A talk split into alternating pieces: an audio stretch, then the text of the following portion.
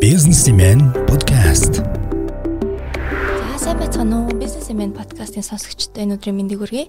За подкастын мандаалын 8 дахь дугаар эхэлж байна. Өнөөдрийн дугаарт Observe Consulting зөвлөгөө үйлчилгээний байгууллагын үүсгэн байгуулагч Захирал Атхан Батыг студид ураад байна. За өнөөдрийн подкаст маань эх 7 өдрийн мигмар гараг зохион байгуулагдах бизнесийг процессор өвдөртөх үе сэдвтэй вебинарыг өгөхтэй хийж байгаа.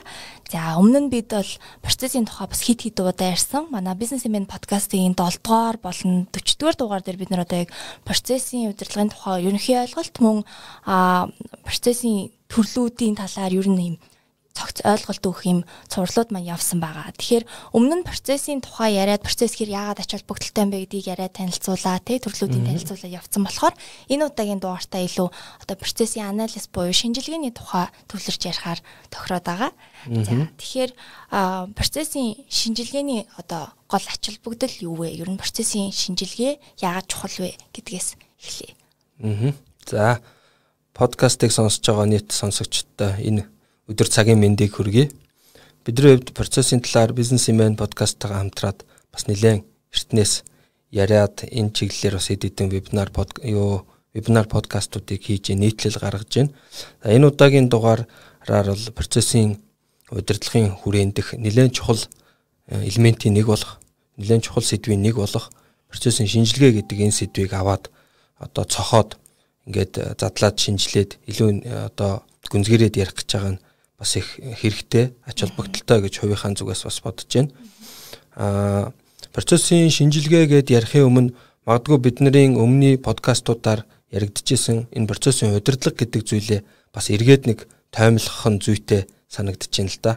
Манай подкаст вебинаруудыг алдалгүй сонсч ирсэн хүмүүс бол зарим нь бол санаж байгаа бах. Аа ер нь энэ альва бизнест За яг хөө бид нар л бизнес гэж яриад байгаа болохоос биш бүх төрлийн л байгууллагад шүү дээ тий. Тэр нь хувийн байна уу? Одоо засаг төрийн үйлчилгээ явуулдаг байна уу? Төрийн бус байгууллага байна уу? Үл хамааран аливаа бизнес, аливаа аж ахуй нэгж, аливаа байгууллага байна гэдэг маань олон нийтийн байгууллага байсан ч гэсэн ялгаагүй одоо олимпийн орооч гэдэг ч юм уу те байсан ч ялгаагүй байгууллагууд чинь энэ процессор л ажиллаж идэг юм байна л да. Тэр процессуудын дотроо ингээд гурван хэлбэрээр байж идэг юм байна. Нилээ олон процессууд. А тэр олон процессуудыг бол ингээ гурван хэлбэрт ангилж болдгийм байна. За ер нь энэ процессын удирдлага гэдэг маань тэгэхээр өөрөө юу гэсэн үг вэ гэхлээр бизнесийн байгууллагад байж байгаа тэр олон процессуудыг ангилж ялгаад нэгдүгээрт а хоёрдугаарт тэр процессуудыг тасралтгүй үр дүнтэй за цаашдаа улмаар одоо үр ашигтай гэд ингээ хоёр өөр үг яригдчихэж байгаа. Үр ашигтай гэдэг нь бол илүү ба зардал мөнгө багтай гэсэн үг шүү дээ, тэ. Бүтээмжтэй, хурдтай, алдаа гаргадаггүй байдлаар удирдах яахын тулд түүнийг одоо шинжилж тэр шинжилгээнд дээрээ үндэслэж сайжруулалт хийж тэр сайжруулалтаа хэрэгжүүлж үр дүнгээ үнэлж ингэж явж идэг тэр менежментийн тэр хандлагыг нь өөрийг нь процессын удирдлага гэж нэрлэдэг. Тэгэхээр одоо юу гэдгийг хүнээр жишээлээд ярих юм бол одоо бид нар чинь ингээл айгүй гоё эрүүл саруул одоо well being гэж ярьдаг штэ тэ эрүүл саруул гоё амьдрахыг л хүсэн штэ. Яг тэрүүнтэй адилхан байгуулагч гэсэн эрүүл саруул үр бүтээмжтэй тэгсэн ирнэ хийж байгаа ажил нь одоо үр дүнтэй ашиг орлогондоо хүрсэн эсвэл одоо засаг төрийн төрийн үйлчлэгээ явуулж байвал тэр олон нийтийн хэрэгцээ таашаал шаардлагад нийцсэн хэмжээнд ажиллаж явахыг л хүсэн шүү дээ. Тэгэхээр процессын удирдлага гэдэг энэ ойлголт маань бол өөрөө энэ зорилгод хүргэж яхахын тулд тэр процессуудыг байнгын одоо шинжилгээнд байлгадаг, авч үздэг, ярилцдаг, сайжруулдаг энэ менежментийн хандлагыг нь хэлж байна. А тэгвэл би тэрийн өнөөдөр ярих гэж байгаа процессын шинжилгээ гэдэг энэ хэсэг нь болохоор энэ процессын удирдлага дотроо маш жинтэй байр суурь эзэлдэг. Одоо зүгээр баг хаалтан дотор хэрлэхэд баг хамгийн чухал гэд хэлчих болохоор шахуу ийм үе шатна байгаа. Одоо юу гэдгийг саяны авшин жишээн дээрээ ярих юм бол одоо бид нар ингээд айгүй сайхан эрүүл саруул ажиллаж амьдардаг байхын тулд за одоо э, имчилгээ хийлгүүлэх ч юм уу те ингээд нэг имчлүүлэх совлуулах хэрэгцээ байна гэж бодъё л доо те. Тэгжээж нөгөөдөг чи илүү сайн эрүүл саруул байна. А тэгвэл тэр хүнийг имчилж сувлахын тулд урдаар заавал уншлна үсттэй. Те амьдралын ямар хөвшилтэй? А юу идэж уудгийн? Ямар орчин нөхцөлд ажилдгийг ажлын орчин нь юу юм ч гэдэг ч юм уу эсвэл одоо жин төрөлхийн ямар юмнууд байна ч гэдэг ч юм уу ингээл цусны наривчлсан маривчлсан гэл өчнөө ол юм явдаг шүү дээ тий. Яг л тэрнтэй адилхан процессын шинжилгээ гэдэг бол процессыг эмчлэхийн тулд эмнэхийн тулд улам сайжруулахын тулд урдаар тэр оншилж байгаа тэр үе шатна. Тэгэхээр процессын одоо процессын анализ гэдэг бол процессын удирдлагын хамгийн чухал элемент ээ гэж ингэж тодорхойлж болно. За тэгээд ер нь тодорхойлтын талаар асуусан. Тэгээд би бол тэр тодорхойлолтыг бол маш чухал гэж боддог. Яг гэвэл ингээ альва ийм нэр томьёо ч юм уу альва ийм асуудлыг ойлгож ярилцдаг байхын тулд тэр нөгөө тодорхойлолтоо зөв ойлгож цаашаа алхамаар алхам алхамаар явах нь зөв шттэ тий. Одоо манай миний л одоо хувийн бодол шүү бизнесийн удирдлагад бол бид нар ингээд процессын удирдлага гэдэг талаас нь хүмүүс бол баг ярьдаг. Процессын сайжруулалт гэж бас бас ярьдаг. Тэгсэн хэрнээ процессын анализ гэдэг талаас бол төдийлөн ярьдаггүй. Удирдлага дотроо оруулаад яриад байдаг. А гэхдээ юмыг ингээд нэг ерөнхий ярихаар ч ойлголцдоггүй тал байдаг шүү дээ. Ингээд би яг хөө жишээ нь бизнес процессын удирдлагын олон улсын мэрэгжилтнүүдийн холбоо гэдэг олон улсын байгууллагын гаргасан тодорхойлолтоос иш татмаар байна л да. Яг энэ анализ гэдэг үгийг тодорхойлсон. Тэгэхээр тэн дээр жишээл юу процесс анализыг юу гэж тодорхойлсон байна гэхэлэр процессыг судалж а одоо байгаа нөхцөл байдлыг нь ойлгож, танин мэдэж, зураглаж өөрөөр хэлбэл процессыг бүрэн талаар нь бүрэн одоо маш олон талаар нь шинжилэн задлж, задлан шинжилгээ хийж а тэн дээрээс гарч ирж байгаа үр дүнгууд дээр одоо сайжруулалт хийх үр дүнгууд дээр нь одоо шинжилгээ хийх, судлах энэ бүх ажлуудыг нь хийгддэг, энэ бүх ажлуудыг хийдэг цогц үйл ажиллагаа гэж томьёолж байгаа байхгүй. Процессын удирдлага дах нэг цогц үйл ажиллагаа. Тийм учраас түрүүний хэлээд байгаа ер нь процессын шинжилгээ гэдэг бол байгууллагад процессор ярьдаг болох, процессыг удирддаг болох алхмыг тавьж өгдөг. Эхний одоо айгүй тийм чухал үе шат гэж ингэж хэлж болно. За тэгэхээр процессыг сайжруулахын тулд шинжилгээ хэрэгтэй гэдэг тий. Ер нь бол гол зорилго тэр шүү дээ тий. Тэгэхээр одоо алдаа дутагдлаа процесс гарч байгаа алдаа дутагдлыг олж илрүүлэх ямар ямар аргууд байдаг одоо шинжилгээний аргууд шинжилгээний үед тий. Аа процессын шинжилгээний маш олон аргууд байдаг юм байлээ. За би бас энэ процессын талаар ер нь бол бүр унган мэрэгжил маань биш шүү дээ. Чанарын удирдлага тогтолцоо чанарын удирдлагын тогтолцоо талаар ажиллаж байгаа л тэр чинь өөрөө процесс ярддаг стандарт учраас тэн дээрээс одоо улбаалаад гэдэг юм уу тэн дээрээс ингээд салаалал энэ рүү орсон. Тэгээд сүүлийн одоо 2 жилд энэ процессын талаар бас өөрөө суралцж байна. Мэргэжлийн одоо тэр олон улсын сертификашны төвшөнд очих санаатаагаар. Тэгээд э, энэ одоо миний э, явж байгаа судалж байгаа энэ хүрээнд процессын анализ хийдэг маш олон төлөвүүдийг бол ингээд санал болгодог арга хэрэгслүүдийг гэсэн үг тийм. Тэгээ энэ дундаас яг хуу илүү хүмүүст одоо танил байдаг, практик ач холбогдол нь ойрхон байдаг, хэрэглэхэд илүү амар хялбар байдаг гэдэг ингэдэг талаас нь тэгээд дээрэс нь ерөнхий бүх процессуудад ингээд хэрэглэх боломжтой гэдэг талаас нь би зарим нэг төлөвүүдийг жишээ нь одоо дурдъя л да тийм ээ. Яг хөө процессын шинжилгээ хийхэд бидний одоо хамгийн их ажил дээр хэрэглэх боломжтой аргын нэг бол ажлын байрны зураг авалт байна. Аха. Тийм. Тэгэхээр хүмүүс энийг бол баг мэднэ те. Ажлын байрны зураг авалт гэж юу вэ гэхэлэр тодорхой процесс дээр ажиллаж байгаа хүмүүс одоо яг тэр ажиллагааг тэр ажилбарыг хийхдээ хэрхэн гүйцэтгэж байна, яаж ажиллаж байна гэдгийг шинжилэн тодорхойлохын тулд яг тэр ажлын байран дээр нь очиод хийдэж байгаа хүмүүстэй уулзаад, ярилцаад тэгээд тэр процессын хүрээнд хийгдэж байгаа бүх ажиллагаануудыг бичиж тэмдэглэж аваад, зарцуулж байгаа хугацаануудыг нь бичиж тэмдэглэж аваад тэгээ янз бүрийн цаг хугацаанд янз бүрийн хүмүүсийн үед тэрий чинь хин штэ.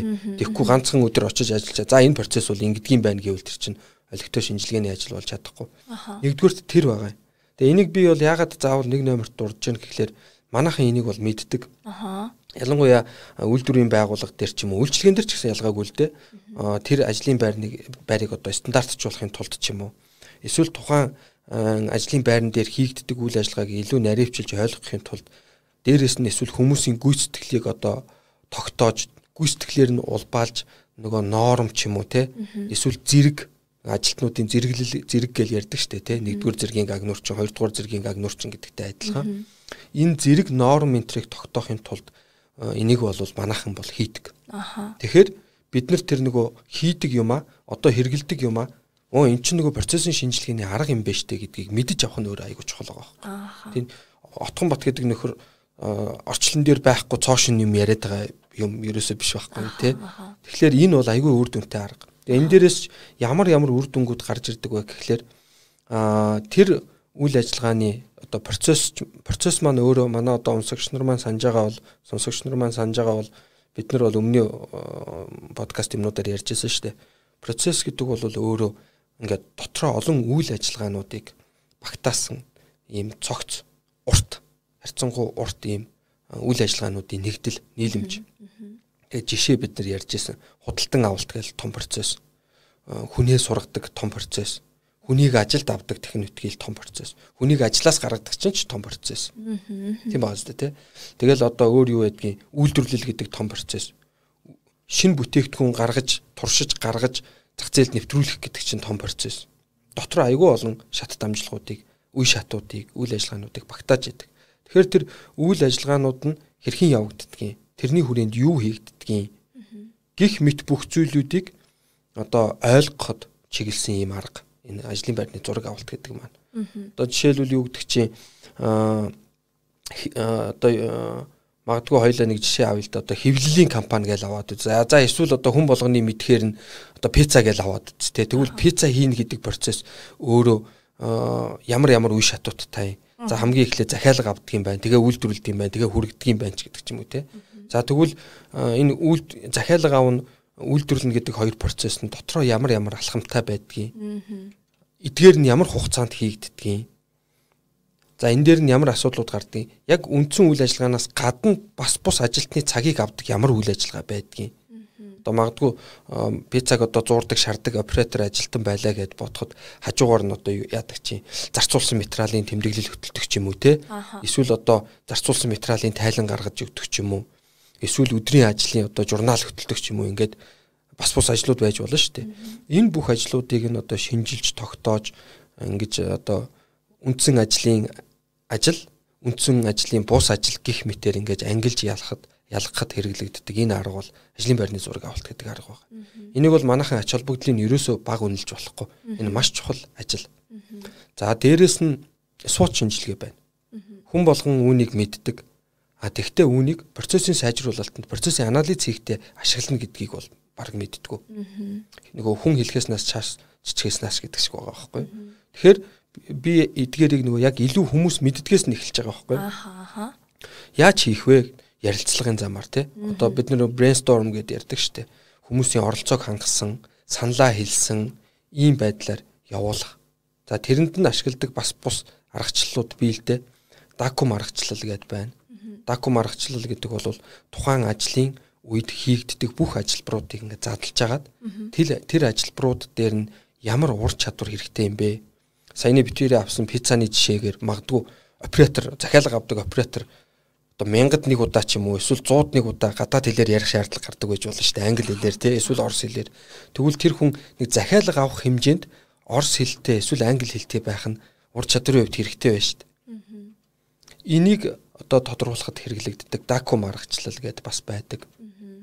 За аа тэгээд энэ SWOT шинжилгээний аргыг бол бид нар бас хэрэглэмээр байгаа. Тэгээ энэ SWOT шинжилгээний арга бол тухайн ажлыг гүйцэтгэдэг эсвэл тэр ажлыг мэддэг сайн оператор, ажлаа мэддэг ажилтнуудтай ярилцах замаар энэ процесс дээр хийж болох сайжруулалтын саналууд а эсвэл энэ процесс дээр байгаа одоо асуудлууд, аюулууд энэ процесс дээр сайжруулалт хийх боломжтой харагдаад байгаа, мэдрэгдээд байгаа нэг жоохон л хөдөлгөөн хийчихэд, жоохон л юм шийдчихэд сайжруулчихаар байгаа тэр боломжууд, нөөцүүд, гих мэтийн зүйлүүдийг сууч шинжилгээний аргаар гаргаж ирж болно. Энийг бас л энэ процессын анализд зөвлөдөг юм байл.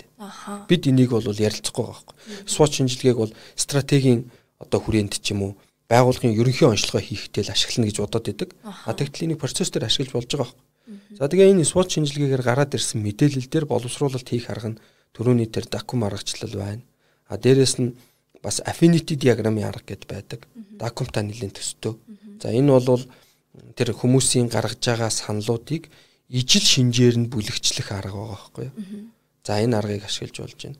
За гурав дахь нэг төрлийн арга бол манайханы зарим нь бол мэдж байгаа бах. Би бас энэ процессын талаар сүүлийн үед ингээд нэг observe дээр өөрийн байгууллага дээр сургалт, цуврал сургалт энэ төр хийж байгаа л да. Тэрүүнд бас овоо дөмс хамрагдаж байгаа. Тэн дээр яригдсан нэг арга бол энэ ястмэлхий диаграмын арга гэж. Аха. Сонин сонин нэртэй байгаа шүү дээ, тий. За turtle diagram гэж ярих юм уу те. Тэр болохоор процессыг ингээд 6 элементэнд задлчиж байгаа байхгүй юу? Угаасаа энэ чинь нөгөө тодорхойлолтоосоо хөөгдөд байгаа. Процесс гэдэг бол бидний өмнө бас ярьж байсан. Оролтоос гаралтыг бий болгодог, оролтыг гаралт руу хувиргадаг үйл ажиллагаануудын нийлэмж гэдэг. Тэгвэл оролтын нэг задлж байгаа, гаралтыг нь задлж байгаа. Тэр үйл ажиллагаануудын задлж байгаа, хэрэгжилж байгаа нөөцүүдийн задлж байгаа. Тэрийг ажилуулдаг хүмүүсийг нь задлж байгаа. Тэр процессыг журмалж дүрмэлж өгсөн дүрм журм заавар технологийн задлж байгаа. Энэ процессын үр дүн, үр ашиг, үр нөлөөтэй байдал, үр ашигтай байдлыг өөрөөр хэлбэл ерөөсөө үр дүнгийн хянаж, хэмжиж, мониторинг хийж явэл зохих гүйцэтгэлийн үзүүлэлтүүдийг нь задлж байгаа. Ингээд 6 элементэд задлж. Тэгээд задлж байгаад хардаг ийм аргачлал байхгүй юу? Энэ бол процессын шинжилгээнд одоо маш нарийн арга хэрэгтэй. Нэгдүгээрт нарийн, хоёрдугаарт бас их ийм үр дүн сайтай. Тэгээд тийм хэцүү биш арга байж байгаа байхгүй юу? За үүнийг ашиглахын тулд бас Cypok гэдэг арга байгаа. Бас л процессыг 5 элементэд задлж байгаа байхгүй юу? S нэг 3 5 англи үгний л товчлол болчихж байгаа. S гэдэг нь supplier тал, input-ыг нийлүүлж байгаа тал. Хин юм бэ? I гэдэг нь input буюу процессын оролтууд, P гэдэг нь process өөрөө, O гэдэг нь output буюу процессын гаралтууд. Аа тэгээд C гэдэг нь процессын гаралтыг хүлээж авдаг тал буюу customer. Тэр нь дотоод болон гадаад хоёулаа. Ингиж ангилж авч үздэг. Тэгээ P буюу одоо тэр процесс гэж байгаагаа яг тэр процесс заавал хийгдэх ёстой гол гол шат дамжлагуудыг ингээд задлж үздэг ийм аргачлал бол Cypok гэдэг. Энэ бол бас процессын шинжилгээнд маш өргөн дэлгэр хэрэглэгдэх боломжтой ийм арга. За дөрөв дэх одоо хэрэгжилж болох одоо арга гэдэг юм уу эсвэл хандлагын нэг жишээ нэг одоо хэлбэр бол процессын нөгөө нэг маппинг гэж ярьдаг да. Процессыг одоо зурагжуулах хэлбэр байгаа байхгүй юу? Зарим зүйлийг зургаар илэрхийлэх нь амар байдаг штэ. Ааха ааха. Одоо яадаг чинь хоёла за сургуулийнхаа монтажийг одоо нөгөө ихтэй сургууль төгсөөч юм уу 10 жилээ төгсөөл монтаж хийдэг штэ тий. Монтажи монтаж юу ямар мэдээлэл өгд юм бид нарт? За ийм хүн байсан юм а, ийм багш нар байсан юм а гэдэг мэдээлэл өгдөг үстэй тий. Баримт бичиг мөн мөн. За тэгвэл тэрийг бид нэр текстээр илэрхийлэх гэж үзье монтажийг. Айгүй хэцүү үстэй тий. Эсвэл компани бүтэц зохион байгуулалтын зургийг текстээр тайлбарлая. Ааха. Эсвэл бүр марзан жишээ авъя те. Аа ургийн ураг ургийн ингээд нэг зураг ургийн бичиг байдаг шүү дээ. Ургийн бичгийг текстээр тайлбарлая. Айгүй хэцүү шүү дээ. Төвхтэй. Айгүй төвхтэй. Тэгэхээр саяны миний ярьсан зүйлүүдийг юугаар илэрхийлэх нь илүү хялбар байна. Зураг. Дүрсээр зургаар Тэгэхээр тийм таблицтэй ингээ хэлбэрийн хувьд янз бүр шүү дээ. Тэгэхээр процессын маппинг гэдэг бол энэ байгууллагын бизнес процессыг хүмүүст тайлбарлаж ойлгуулахын тулд янз бүрийн төвшөнд тэр нь нэгтгсэн том хэлбэр, задлсан жижиг микро хэлбэр, макро хэлбэр, микро хэлбэр гэдэг төвшингүүд байгаа л да. Тэр төвшингүүдэд ялангуяа тэр дарааллынх нь хувьд дис дараалуулж флоу байдлаар, урсгал байдлаар зураглаж тайлбарлаж байгаа нэг хэлбэр л бол маппингийн хэлбэр байхгүй. Маппинг гэдэг нь бол процессын зураглал хийх гэдэг нь бол өөрөө процесс. Үйл ажиллагаа. Аа тэрний үр дүнд зураг дүрс бий болж гарч ирж байгаа байхгүй. Хүмүүсийн ярьдаг нөгөө flow chart, ажлын одоо урсгал диаграмын зураглал гэдэг юмнууд чинь маппингийн үр дүнд гарч ирж байгаа юмнууд байгаа байхгүй. Ааха. За нэг иймэрхүү төлөвүүдийг дор хаяж бид нар ойлгодог, хэрэгэлдэг болох нь процессын шинжилгээнд одоо маш өндөр ач холбогдолтой. Аргуудын хувьд бол би тэгжил хэлмээр. За тэгэхээр ингээд а шинжилгээний одоо үр дүн ямар нэгэн үр дүн гарлаа тийм байна тийм байна гэдэг дүгнэлт гарлаа. Үүнтэй тулгуурлаа сайжруулалтаа ихтэй яг юунд анхаарах вэ? Та өмнө нь ярьжсэн сайжруулалтыг хийхэд одоо үр дүн үр ашиг гэсэн хоёр чиглэлээр сайжруулдаг гэд бас нэг манад гарч ирсэн нийтлэлтэй бичсэн ярьцлагт ярьсан байсан. Тэгэхээр яг энэ дээр яг юуг нь анхаарах ёстой гэсэн үг вэ? Үр дүн үр ашигийнх нь ялгаа нь юу вэ? Аа. За. Аа процессын шинжилгээ хийж байгаа энэ алхмыг түрүүн бид нар нөгөө оншилгоо хийж байгаатай адил гэж ярьлаа те. Хүнд эмчилгээ хийх гэж байгаа бол урд дээр онш тавина шүү дээ. Тэгэхгүй шууд барьж аваад л зүсээ таглаад байдаг эмчилгээ гэж байхгүй те. Тэрүүнтэй адилхан оншилгоо бол тэр хүний одоо бизнес процессын оншилгоо бол тухайн процессыг одоо ямар байна гэдгийг таньж байгаа тэр үйл явц. Таньж мэдж байгаа үйл явц. А гэдэг утгаараа нөгөө as is гэж ярьдаг штэ тий. Яг одоо ямар байгаа гэдгийг ойлгож байгаа үе шат. А энэ дээр үндэслээд to be гэдэг зүйлийг тодорхойлох хэрэгцээ гардаг. To be. To be гэдэг нь болохоор ирээдүйд ийм байж болох юм байна гэдэг санаа штэ тий. Тэгэхээр тэр to be-г тодорхойлж байгаа чинь өөрөө энэ процессын оншилгооны дараа хийгддэг. Одоо энэ оншилгооны үе шатны залгамж шинжтэй нэг ажил байгаа байхгүй шүү. Оншилгоо хийгдлээ дараа нь энэ дээрээ үндэслээд тэгвэл яаж сайжруулж болохоор байна гэдгийг гаргаж ирж байгаа, тодруулж байгаа, сонгож авч байгаа тэр үе шатыг болохоор процессын төбийг тодорхойлж байгаа үе шат гэдэг байгаа байхгүй. Тэгэхээр процессор ярьдаг хүмүүс бол энийг нөгөө нэг мэрэгжлийн хиллэг гэдэг талаасаа ч юм уу хаашаа. Одоо бид нар компьютер дээр restart хийчих гэхээр бүх хүн ойлгохдогтой адилхан процесс дээр бол as is-ээ тогтоох, be-гээ тогтоох гэж ярьдаг. Тэгэхээр be тогтоох маань сайжруулалтын боломжуудыг олж хараад за ингэж ингэж сайжруулъя гэдгээ тодорхойлж байгаа үе шат байхгүй. Тэгэхээр тэр сайжруулалтын боломжийг харж байгаа хоёрхан л нүд байгаа. Тэр нь үр ашиг талаасаа сайжруулалт хийх, үр дүн үр одоо үр дүн талаасаа сайжруулалт хийх, efficiency талаасаа, effectiveness талаасаа. Аа үүнийг ойлгохын тулд бид нар нөгөө өмнө нь одоо хэд хчлээ подкастн дээр ярьж ирсэн нөгөө процессын effectiveness гэж юу юм үр ашиг гэж юу юм гэдэг энэ зүйлээ эргэж харах хэрэгтэй. За энэ удаагаар би товчхон тайлбарлахыг оролдъё те.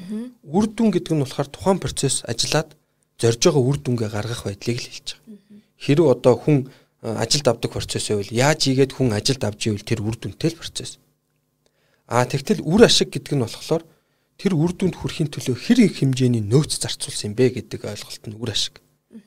Нэг хүн ажилд авахын тулд бид нар те 3 хүн 30 өдөр ажил ажиллаад тэгээд одоо юу гэдгийг тэр хүмүүсийн цайлан хөлс зарцуулсан одоо үйл ажиллагаа цаг хугацаа энэ бүхэн бол үр ашиг байгаа байхгүй. Тэгэхээр процессыг энэ хоёроор хоёулангаар нь хэмжиж явахгүй бол болдоггүй. Яг хуу эхний эхний удаад эхний удаад гэдэг нь яг хуу процессыг бэхжүүлэх талаасаа гэдэг өнцгөөс харчээ. Процессыг ингэ тогтвортой болгож бэхжүүлэх талаасаа явж байгаа үед өөрөөр хэлбэл чанар талаасаа явж байгаа үед бол effectiveness талд нь илүүтэй анхаардаг. Өөрөөр хэлбэл бэхжүүлжээж одоо цаашаа улам сайжруулъя гэсэн санаа шүү дээ.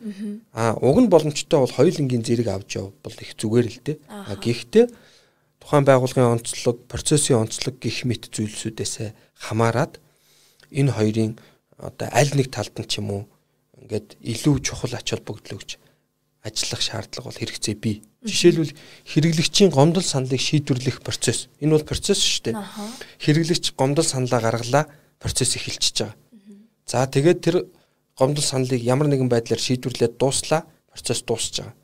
За процессын үр дүн effectiveness тал нь хэрэглэгчийн гомдол саналыг шийдвэрлээд дуусгал явдал. Аа efficiency тал нь хугацаа. А тэгвэл хэрэглэгчийн гомдол саналыг одоо 24 цагийн дотор шийдвэрлэдэг байх уу? Эсвэл яаж хийж яагаад нэг сарын дотор шийдвэрлэдэг байх уу? Яг энэ процессын хувьд аваад үзвэл айгүй хурдан шуурхаа шийдвэрлэдэг байх нь дээр штэ. Чухал штэ. Тэгэхээр efficiency талд анхаарахаас өөр аргагүй болчихж байгаа. Гих мэтчлэн процессын шинжилгээг хийж байгаа хүмүүс тэр төбийг тогтоохдоо сайжруулалтын боломжийг тогтоохдоо энэ хоёр efficiency effectiveness гэдэг нүдээр харж агаад энэ дээрээс боломжуудаа харж тогтоодог гэсэн. Тэгэхээр тэр чинь be болж байгаа байхгүй. Өөрөөр хэлбэл ийм байж болох нэ. Бид нэр хэрэглэгчийн гомдол саналыг ийм ийм төрлийн гомдол саналыг ингэж ингэж ийм ийм арга замаар шийдчихвэл 24 цагийн дотор шийдэх боломж байна. А иймэрхүү ийм ийм томуудыг нь эсвэл ноцтоонуудыг нааша оруулж ирээд удирдлагын төвшөнд шийдэх юм байна. Гэ ингээд процессыг тодорхой болгочихж байгаа байхгүй. А хуучин бол магадгүй энэ ерөөсөө огт тодорхойгүй. Эсвэл ингэж хоёр ангилагддггүй бүгд л удирдлага руу ороод ирдэг байсан гэж бодъё л доо. Тэнгүүд нөгөө удирдлагын завгүй ч юм уу те аливаа байгууллагын удирдлага жоохон завгүй байдаг штэ те. Тэгэл нөгөө шийдвэр хүлээж байгаа хүмүүс нэг шийдвэр хүлээгээл те. Мэйл бичсэн хариу хүлээгээл эсвэл үүдэн дээр нь очиж сууж хүлээгээл ингээл нэг иймэрхүү төр зургууд байж идэг штэ. Хуучин бол их байсан одоо бас гайгүй болоолаа.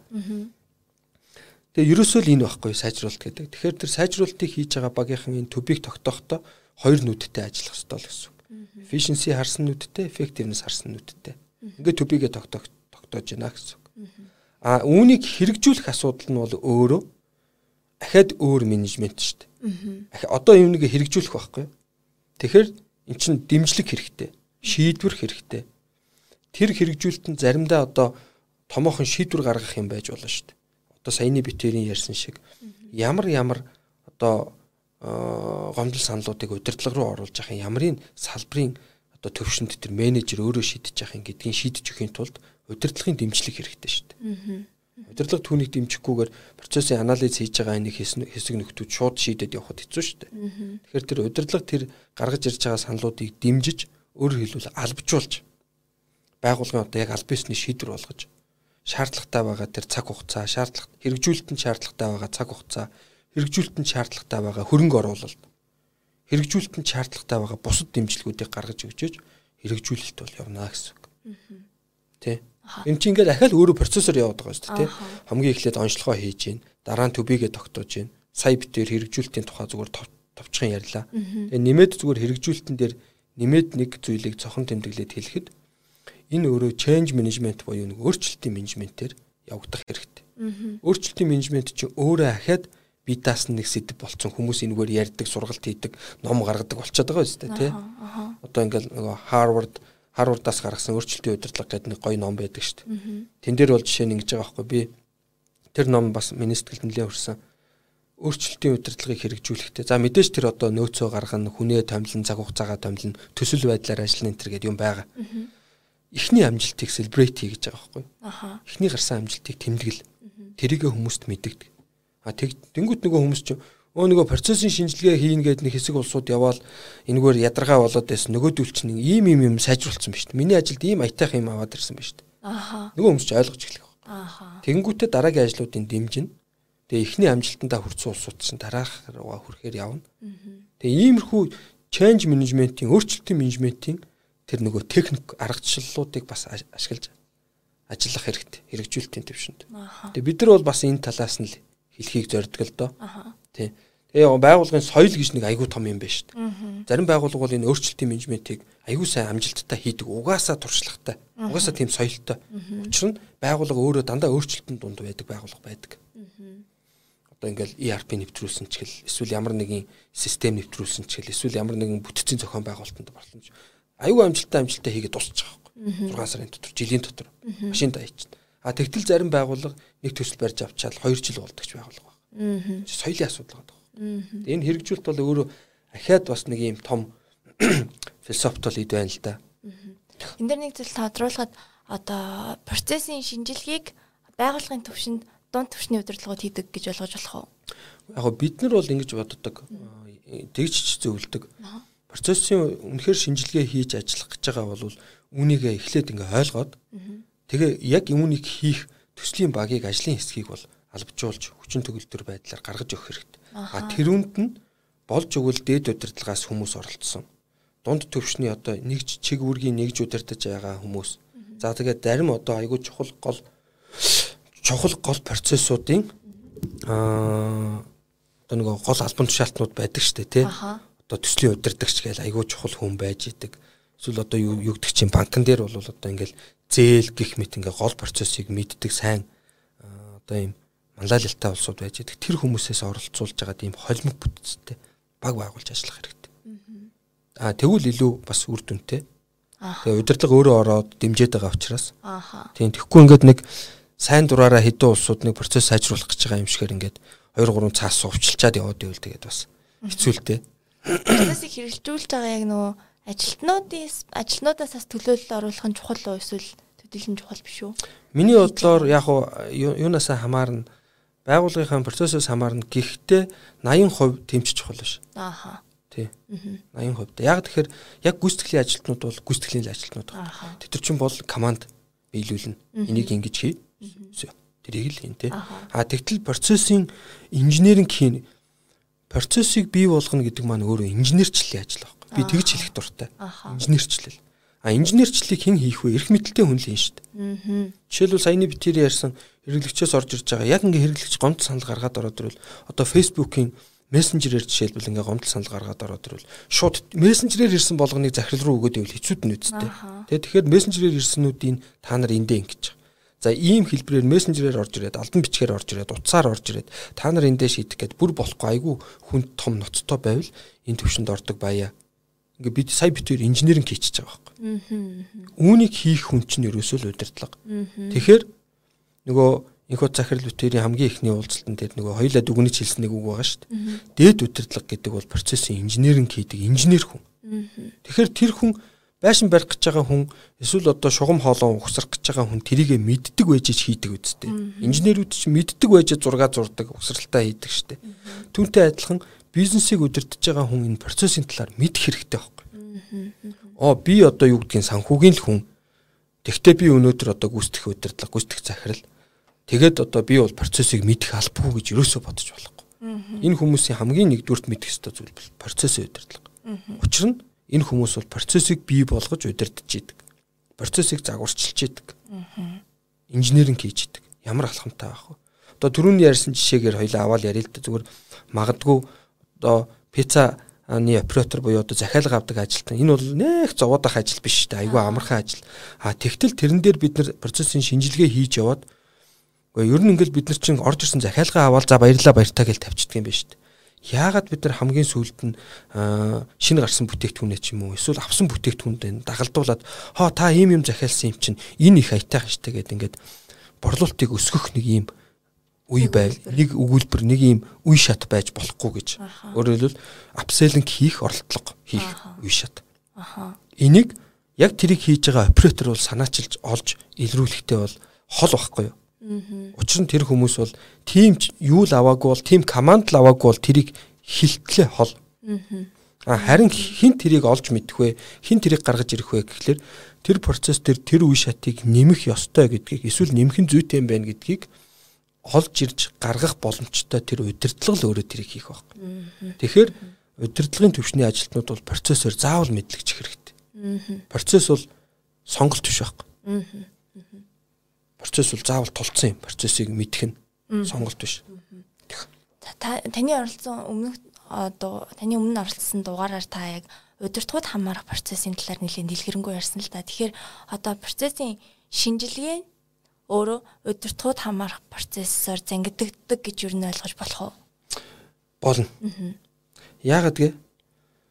Бизнесийн байгууллагад за ер нь заавал яг би нөгөө бизнесээр ажилладаг учраас хөвчлэн бизнесийн байгууллага гэж ярьчаад байгаа. Бүх байгууллагууд ерөнхийдөө тэр гурван төрлийн процессыг ажиллаж байгаа байхгүй юу? Үндсэн процесс. Энэ бол нөгөө бүтээгдэхүүн үйлчилгээ хэрэглэгчд хандж байгаа бүх процессууд. Төрийн үйлчилгээ байсан ч төрийн үйлчилгээ шин тэр зэрэг тэр чигээр баг үндсэн процесс шүү дээ төрийн үйлчлэгийг хэрэглэгчдэд хүргэх. А тэгтэл тэд нар чинь дотоод процесс байгаа шүү дээ.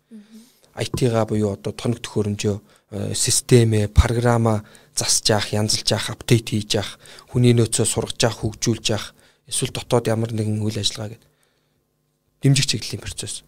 Хувийн байгуулагч ялгаагүй. Тэгээ энэ хоёр төрлийн процессыг хэр үр дүнтэй байна вэ? Хэр одоо ажиллаж байна вэ? Гих мэтэр шинжилж байдаг, үнэлж байдаг төлөвлөж яадаг. Шаардлагатай нөөцийг нь хангаж өгч яадаг. Сайн ажиллаж байвал урамшуулж яадаг, саар ажиллаж байвал бангадж яадаг гих мэт ч юм уу те. Энэ менежментэд хамаарах процессууд чинь энэ хоёр процессыг сүлж байгаа байхгүй. Ааха. Одоо сүлэн их нь хаашаа ямар ч хэлээс энэ хоёр процессыг хоёулангийн дэлгэж хараад мушгаад дэлгэж хараад мушгаад тавьж байгаа юм айгуу чухал процесс байгаа байхгүй. Тэгээд нөгөө миний өмнө хэлжсэн энэ удаад ч гэсэн хэлэхэд бүх байгууллага дээр үндсэн процесс дэмжих хоёр процесс хоёул боломжийн ажиллаж байгаа. Яг нь боломжийн гэдэг нь боломжийн гэсэн үг. Ирэх биш ажиллаж байгаа. Ирэх биш ажиллаж байгаа учраас ажиллаад байгаа байхгүй. Бизнес явуулаад орлого олоод сайн муу янз бүр байгаа л да. А менежментэд хамаарах процесс маш ялгаатай ажиллаж байгаа. Сайн ажиллаж байгаа байгууллагууд нь супер амжилттай явж байгаа. Саар муу ажиллаж байгаа байгууллагууд нь л тэр хэвэндээ байгаа л уршаа явахгүй бүр бүр аршаа яваал зах зээл дээр нэгдээ байсан бол хоёрд ороод хоёрд байжсэн бол гуравд ороод гуравд орж исэн бол одоо бүр аргийн тавд ч байхгүй болтлоо хойшлол. Энэ бол менежментэд хамаарах процессгүй айлын үзэгдэл. Симптом. Гаднаас нь хараад баг хэлнэ. Тий. За тэгэхээр процессын сайжруулалт гэж ярьж байна, инженеринг гэж ярьж байна. Тас re-engineering гэдэг ойлголтын талаар ярьсан. Тэгэхээр процессын шинжилгээ хийгээд яг зүгээр сайжруулах хэрэгтэй юу эсвэл бүр re-engineering хийх хэрэгтэй юу гэдгийг яг яаж шийдэх вэ? Ямар үед re-engineering-ийг хийдэг юм? Аа. Яг хөө юу юм бэ лээ? Аа, re-engineering бол процессын сайжруулалтыг ингээд нөгөө тэр оо хандлага гэдэг юм уу? хандлага юм да. Процессын сайжруулалтын хандлагыг ингээ хоёр төвшөнд хуваачдаг юм байна. аажим дэвшлийн арга. А нөгөөх нь болохоор радикал дэвшлийн арга гэдэг. Аажим гэдэг нь болохоор процессоо баг өөрчлөхгүй дундах шат дамжлах жижиг сажиг ажлыг нь өөрчлөх замаар тэр процесс төр сайжруулалт хийх. Төбигээ тэгж тогтоож байгаа байхгүй. Аа радикал шинжилгээний арга нь болохоор бүр тийм томоохон өөрчлөлтүүд уг процессыг нэлээд өөрчлөх, бүтцийг өөрчлөх. Одоо байгуулгын нөгөө нэг дахин зохион байгуулалт энэ төр гэж ярьдаг шүү дээ. Нэг хилцгийг бүр байхгүй болгоод эсвэл бүр хилцсэн нэгжийг салгаад энэ төр эдгээр бол рейнжнерингийн ажлууд байгаа байхгүй юу? Рейнжнеринг гэдэг нь ахин загварчлах гэсэн үг шүү дээ. Процесс өөрөө нэлээд тийм томоохон хэмжээний major change, том өөрчлөлт орж байгаа. Бүр одоо байхгүй болгох юм уу. Одоо тээвэрлэлт хийдэг, хүргэлт хийдэг процессоо байхгүй болгоод одоо энэ хүргэлтийн компаниуд өчнөө болцсон байна лий. Хүргэлтээ өөрснөө хийхэ байли. Хүргэлтийн компаниар хийлгэж. Энэ нэг машин тэрэг гараж мараш ажилуулдаг засварын цех мэх байли. Хүргэлтийн компани руу өгч. Нөгөө авт авто засвар хийдэг, нөгөө машинаа застдаг, сэлбдэг, нөгөөд хүргэлт хийдэг бүх процесс байхгүй боллоо шүү дээ. Энэ бол рейнжинеринг байгаа байхгүй юу? Тэгэхээр бизнес загвараа өөрчлөх үед ерөнхийдөө хийгдэн гэсэн үг. Бизнес загвараа өөрчлөхт чинь рейнжинерингийн нэг хэлбэр. Ааха. Тий. Тэгэхээр одоо ингээд нөгөө рейнжинерингийн нэг хэлбэр чинь өөрөө айгүй олон нэр томьёогоор л энэ тэнд яригдчихээн л да. Бизнес моделийн өөрчлөлт гээл те. Эсвэл процессын өөрчлөлт гээл рейнжинеринг гээл. Одоо ингээд бид нар мэдж байгаа штэ байгууллага ингээл ERP нэвтрүүлдэг. Эн чинь бас рейнжнерингийн зарим нэг хэлбэр мөн зарим нэг нь. Яг уу манайхан бол ERP-г яаж нэвтрүүлж байгаа вэ гэхээр манайхан бүртгэлийн ажил зарим нэг процессыг хэлбэржүүлэх төвшөнд л хийж байгаа. А тэгж яхад чинь одоо яг уу одоо бидний хамгийн сайн мэдж байгаа жишээгээр хүмүүсийн банкнуудын үйлчлэгээ рейнжнеринг хийгдэж штэ. Яг одоо хийгдэж штэ. Зарим нэг утасны операторуудын үйлчлэгээр инженеринг хийгдэж шít. Хуучин бид нар банкны үйлчлэгээ авах чинь ингээл тейлер дээр очиод хідэн минут цагаар зогсоол авдаг байсан. Одоо ингээл данс нээх, ойр зүрийн гүйлгээ гадагшаа төлбөр тооцоо тий. Тэгээ юу л бол юу утаснасаа хийчих шít. Эн чинь тухайн байгууллагын хувьд банкны хувьд тэр процессын инженеринг хийгдчихэж байгаа байхгүй. Ааха. Тейлерээр явагддаг байсныг хэрэглэгч өөрөө хийдэг болчихлоо. Гих мэт ч юм уу тий. Тэгэхээр инженеринг гэдэг бол процесс процесс төр хийгдэж байгаа томоохон радикал шинжтэй өөрчлөлтүүдийг хилдэг. Хилдэг юм байна. Аа манай байгуул манай бизнесийн байгууллагууд дээр одоо яг процессын одоо радикал шинжтэй өөрчлөлтүүд бол эд хийгдэж байна. Хийгдэх угаасаа цаг хугацаанд болцсон. Ялангуяа энэ ковидын өөрчлөлтөөс энэ ажлын байрны шилжилт, дижиталын одоо хэрэглээ тий дээрэс нь хүмүүсийн лайфстайлд өөрчлөлт орчлоо шүү дээ хуучин заавал уулзч чийжл болдгоо байсан уулзалтууд нүүр нүрээ хааж уулзч байсан уулзалтууд одоо зүгээр хоёр талаас онлайнаар уулзаар ямар ч асуудалгүй хийж болж шít. Чи бас ингээл нэг жижиг рейнж нэр ингээ явж байгаа байхгүй. Ааха. Тийм манай байгууллага дээр ч гэсэн явагдаж байна. Тасралтгүй явагдаж байна. Тий. Тэгэхээр одоо танах Observe Consulting зөвлөх үйлчлэгийн үйлчлэгээ үзүүлдэг. Тэгэхээр хамтарч ажиллаж байгаа байгууллагууд дээр энэ процессын шинжилгээ хийхэд а ер нь шинжилгээгээ шинжилгээний үр дүнд суйрлаа сайжруулалт хийхдээ юун дээр алддаг вэ? Бас энэ дээр нэг юм одоо тодруулаад асуухад процессыг бий болгох одоо сайжруулах шинжилгээ их ажлыг байгууллагууд өөрсдөө бие даагаад гартаад одоо ямар нэгэн гайднес ч юм уу зөвлөхгүйгээр хийх хэр боломжтой вэ? Окей, хоёр асуулт байна. Хойдлохоос нь эхлэе те. Аа уг нь бол боломжтой шүү дээ. Одоо барууны байгууллагуудад ч гэдэг ч юм одоо энэ энтхэгүүд байна те. Тэгээ энэ Хонконг, Сингапур гэдэг бизнес одоо хөгжил сайтай газруудад бол байгууллага өөрөө бизнесийн процессын менежментийг авч явдаг тийм консултай. Аха. Өөрөөр хэлбэл манахаар яривал те одоо албан ёсны байнгын үйл ажиллагаатай орон тооны бус комисстэй. Governance буюу засаглал нь бэхжижээд байгаа байхгүй. Тэгээд хид хідэн одоо мэрэгчлэтнүүдээ одоо таныг ч юм уу те эсвэл тэнд байж байгаа нэг IT инженерийг ч юм уу. Яг го процесс бол IT өөрөө солиушны талаасаа шийдлийн талаасаа маш их хэрэглэгддэг болсон учраас процессын импрувмент сайжруулалтанд IT-гийнхнийг маш их оролцуулдаг юм байна. За тэгэл одоо бас бус хүмүүсийг оролцуулаад ингээд процессор сургаад мэрэгшүүлээд тэгээд тэр улсуудаараа энэ процесс импрувмент баг хийгээд ингээд явдаг юм байна. А тэгтэл манад ч одоо тэр нь байхгүй байгаа байхгүй. Аха. Процессын аналист хийдэг хүмүүс процессын аналист гэдэг ингээд яг нэрийн утастай хүн таарч магадгүй. А тэгвэл тэр хүн бол нэг ERP нэвтрүүлдэг байгууллагын програм хийдэг байгууллагын яг тэр процессын шинжилгээг хийж өгдөг одоо нөгөө захиалга гаргаж өгөхөд ажилдаг хүн л байгаа. Аа том байгууллагууд дээр ингээ процесс аналист гэдэг ажлын байр алга процессын шинжилгээ сайжруулалтыг хийдэг тэр засаглал нь буюу бүтцэн алга. Аха. Аа энийг одоо л хийхин төлөө л одоо манус явж штэ.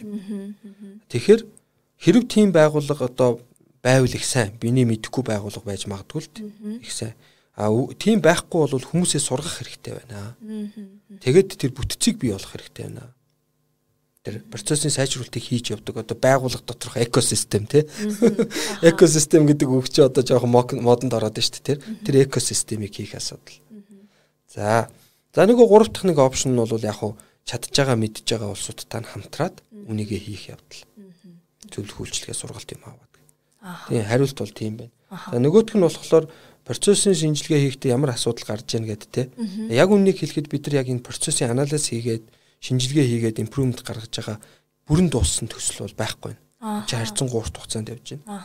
А бидний өнгөрсөн хугацаануудад ажилласан төслүүд дандаа өөр зорилготой өөр төслүүд нөгөө стандартаа хэрэгжүүлэх төсөл ч юм уу те.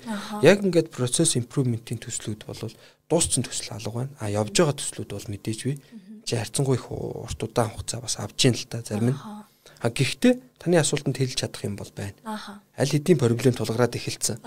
За тэр юу юунаас байна гэхлээр те ерөөсөө эхнээсээ тэр нөгөө үе шатуудаа зөв тодорхойлж үе шатуудаа одоо оновчтой тогтоогоод тэгээд тэр хурж байгаа үр дүнгуудаа ингээд одоо шууд close хийгээд хаагаад ингээд явахгүй болвол байгууллага өөрөө процесс нь өөрчлөгдөж байгаа байхгүй тэр хооронд. Аха. Ялангуяа энэ 20 он гараад байгууллагуудын нөгөө нэг бид нар 19 оны сүүлээр ч юм уу эхэлж исэн ажлууд 20 он гарангууд ковид мовидын улмаас бүр онк өөрчлөгдөж байгаа байхгүй. Аха баталж исэн процессүүд. Тий, нөгөө ярьж исэн, шинжилгээ хийж исэн процессүүд чи өөрснөө шал өөр болчихж байгаа байхгүй. Аха, аха. Тэгэхээр бидний ажлаа одоо бүр ахин эхнээс нь эхлэх асуудал яригдчих байгаа. Аа нөгөөх нь болохоор мэдлэг ойлголт. Хэдийгээр бид нар ингээд сургалт мургалтаар ингээд дамжуулаад тэр хүмүүст одоо өөрсдийнхөө ажилтай холбоотой цуг явах гэж байгаа хүмүүс шүү дээ. Ингээд цуг нэг баг болчоод ажиллаж байгаа.